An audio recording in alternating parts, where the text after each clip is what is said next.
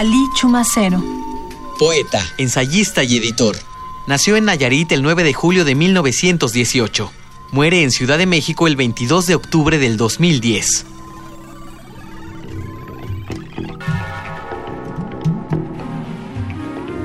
A una flor inmersa. Cae la rosa, cae atravesando el agua, lenta por el cristal de sombra en que su tallo ahoga.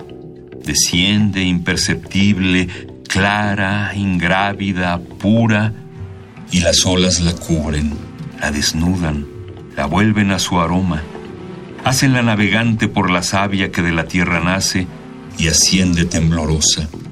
Desborda la ternura de su tacto en verde prisionero y al fin revienta en flor como el esclavo que de noche sueña, en una luz que rompa los orígenes de su sueño, como el desnudo ciervo, cuando la fuente brota, que moja con su vaho la corriente, destrozando su imagen.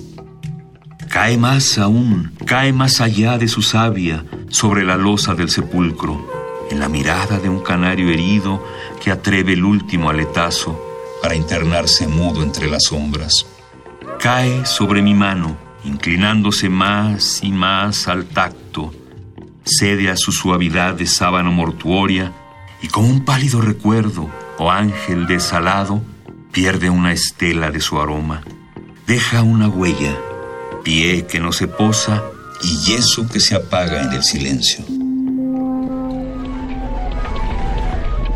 Un poema al día. Selección de Felipe Garrido. Radio UNAM, Experiencia Sonora.